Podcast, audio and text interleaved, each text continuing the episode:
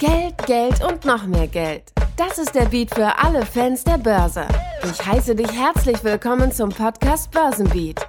Hier geht es rund um die Themen Trading, Investment und Börse. Lehn dich zurück und genieße die folgenden Minuten. Es gibt Dinge im Trading, die, glaube ich, jedes Traderherz höher schlagen lassen. Eine Sache sind zum Beispiel Trading-Signale kostenlose Trading-Signale, kostenpflichtige Trading-Signale.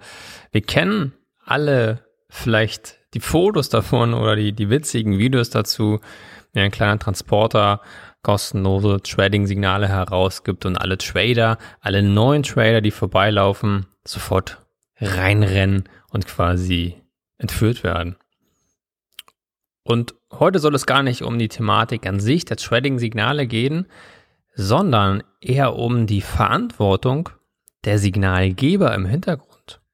Das heißt, die heutige Folge ist an alle gerichtet, die selbst einen Signaldienst haben und auch an die Trader, die mit dem Gedanken spielen oder die aktuell jetzt schon Signale empfangen. Automatisiert, manuell, halbautomatisiert, spielt dabei gar keine große Rolle. Was hat mich zum heutigen Podcast gebracht?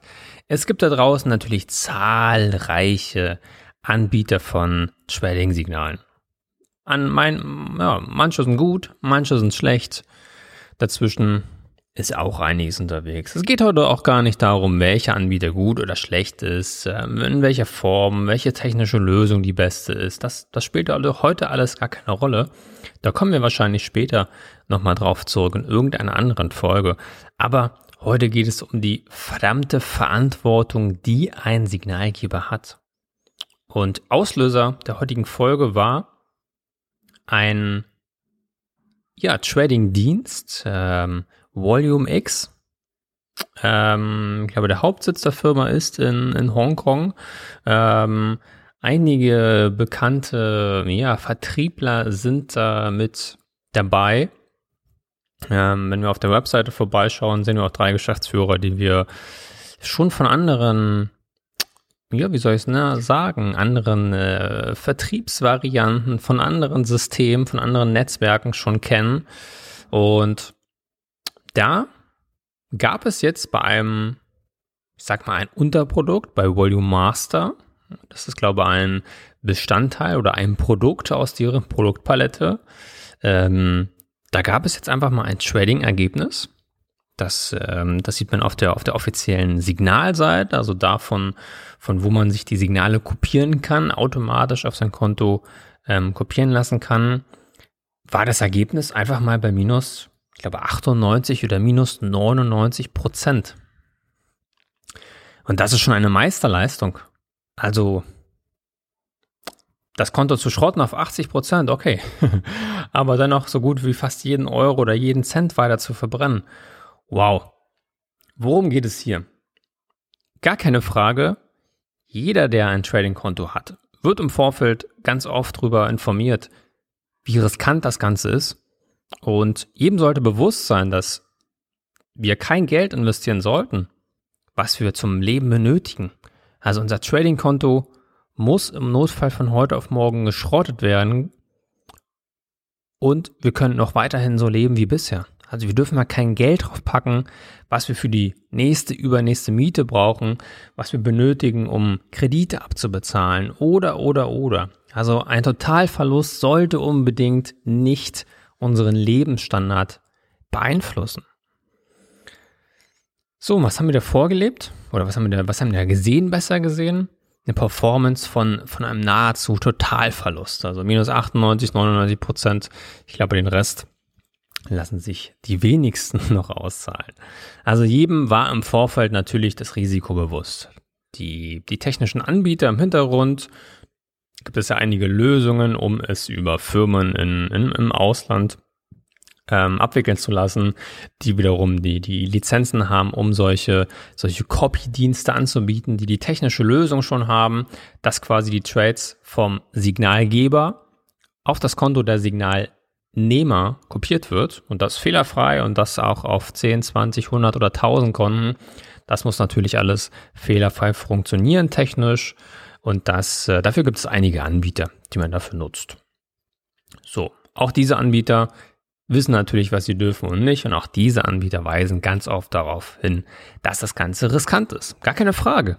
Es kann durchaus auch beim seriösesten Anbieter passieren, dass wir durch einen Trade, dass wir durch ein starkes Ereignis in der Welt das Konto nahezu schrotten. Wir müssen einfach mal nur ein paar Jahre zurückdenken. Ähm, Euro-Schweizer Franken-Crash, als der Mindestkurs gesenkt wurde von der Schweizer Notenbank. Das war ein Ausmaß am Markt. Da, das war so stark, dass einige sogar noch Geld nachzahlen mussten. Und das war auch so der, der Grund oder die Wurzel dafür, wieso es inzwischen eine Nach ein Verbot der Nachschusspflicht gibt. Das heißt, nicht immer, es gibt auch einige Ausnahmen, aber für fast alle gilt, wenn ein Trading-Konto mehr verliert, als du drauf hast, musst du das nicht nachschießen. Also es ist dann das Problem, ein Problem vom Broker, dass er dafür sorgen muss, dass die Positionen rechtzeitig geschlossen werden, was nicht immer möglich ist für den Broker. Das haben wir damals zu Schweizer Franken-Zeiten auch gesehen, aber es war ein, ein Ereignis, wo wir auch mit dem besten Stop-Loss oder dem besten Risiko-Money-Management da einen Totalverlust hinlegen könnten. Das kann immer wieder passieren. Das muss uns immer wieder bewusst sein und das sollten wir immer vor Augen haben.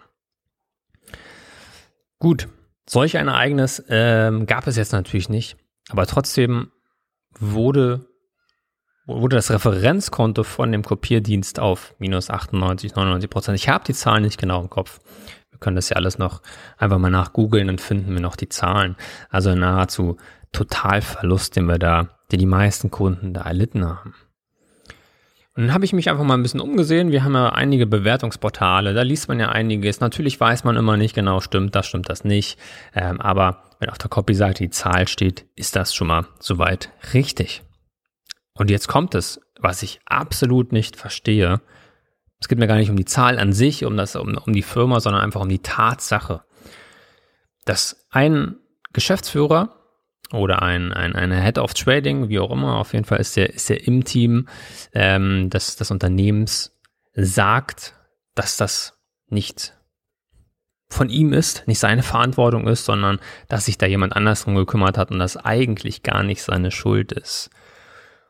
Wow, also solch eine Aussage zu treffen, nein, nein, das geht so nicht.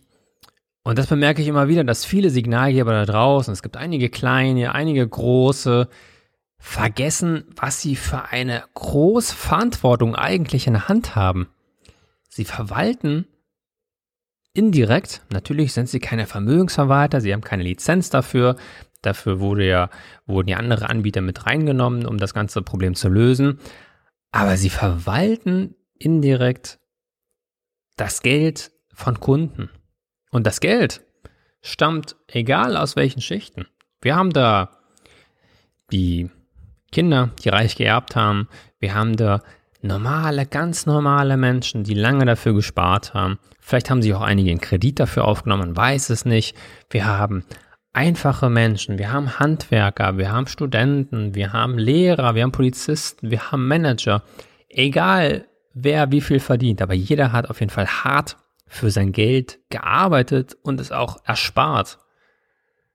Und da habe ich die größte Verantwortung oder die größte Pflicht, möglichst darauf zu achten, dass das Ganze läuft und funktioniert.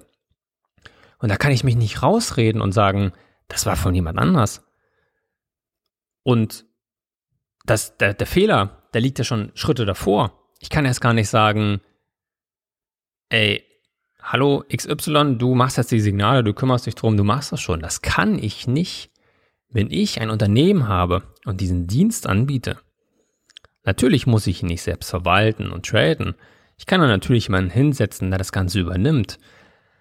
Aber die Verantwortung am Ende des Tages liegt trotzdem bei mir. Der VW-Manager stellt sich auch nicht hin und sagt, ja, das war hier Mitarbeiter XY, der hat äh, die Abgaswerte manipuliert, der ist dafür verantwortlich. Nein. Die Geschäftsführung eines Unternehmens ist dafür immer verantwortlich. Sie trägt die Verantwortung, dass alles läuft. Und das gilt nicht nur in diesem Beispiel, sondern in jedem Beispiel von Signalanbietern.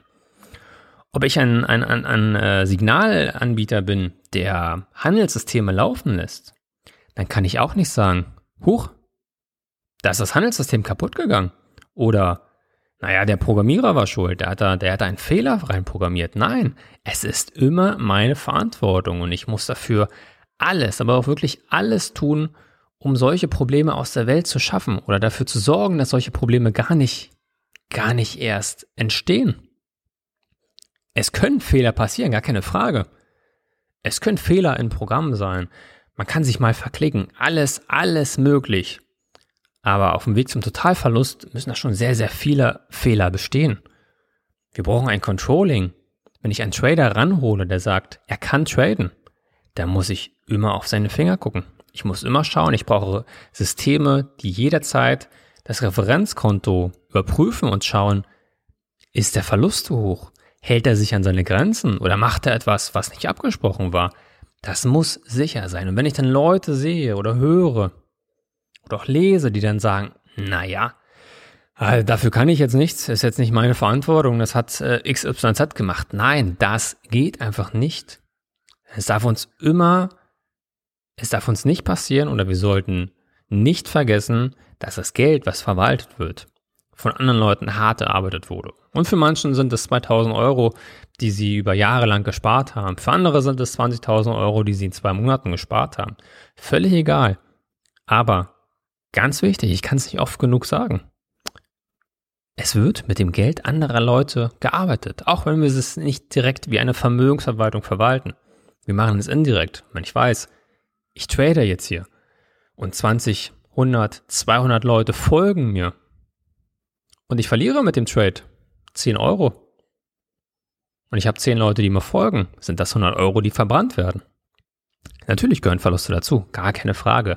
Aber um jetzt auch den, den Wechsel rüberzubekommen für die da draußen, die Signale nutzen, die auf der Suche sind, es soll gar nicht heißen, dass das Thema an sich schlecht ist. Nein, Trading-Signale ist durchaus was Tolles. Wenn du sagst, du willst ein bisschen breiter aufgestellt sein und möchtest neben deinem manuellen Trading noch automatisiert handeln, durch Signale, die automatisch umgesetzt werden. Oder du sagst, du hast gar nicht die Zeit für und möchtest dich auch gar nicht mit beschäftigen. Wunderbar. Anstatt zur Vermögensverwaltung zu gehen, suchst du dir Trading-Signale, lässt das Ganze umsetzen. Aber auch für dich ganz wichtig.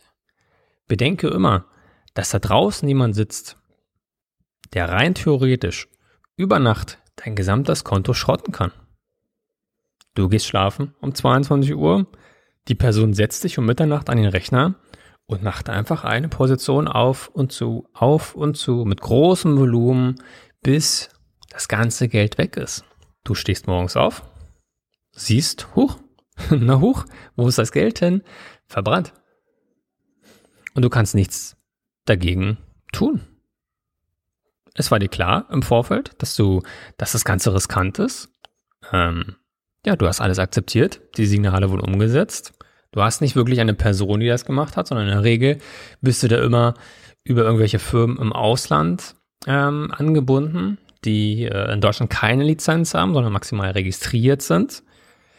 Ja, dann kannst du natürlich zum Anwalt gehen, kannst machen, was du möchtest, aber es wird sehr, sehr schwierig, da überhaupt jemanden zu fassen. Gerade wenn du wie in diesem Beispiel eine Firma hast mit Firmensitz in Hongkong, wo ein Geschäftsführer, ein Teammitarbeiter sagt, ja, nicht meine Verantwortung, das war jemand anders, tut mir leid. Oder falls überhaupt das tut mir leid kommt. Also ganz, ganz wichtig, achte ganz genau und schau dir ganz genau an, wer steckt dahinter. Wer schickt die Signale raus?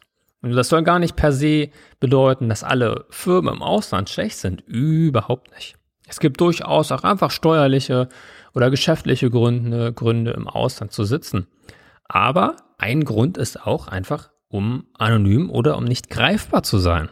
Wenn ich in Hongkong, in Malta, auf den Seychellen sitze, wo auch immer. Das dürfen wir immer nicht vergessen. Ganz, ganz wichtig. Bedenke bitte jederzeit, dass da draußen jemand sitzt, der, wenn er möchte, dir ganz viel Schaden anrichten kann. Und deswegen solltest du ganz, ganz genau achten, darauf achten, wem du vertraust, welchen Signalanbieter Dienst du nutzt Und wenn du selbst ein Anbieter bist und Signale herausgibst, bedenke bitte immer jederzeit, du hast eine extrem große Verantwortung. In diesem Sinne hoffe ich natürlich, dass ihr kein Geld verloren habt durch solche Anbieter und ich wünsche euch weiterhin viele erfolgreiche Trades.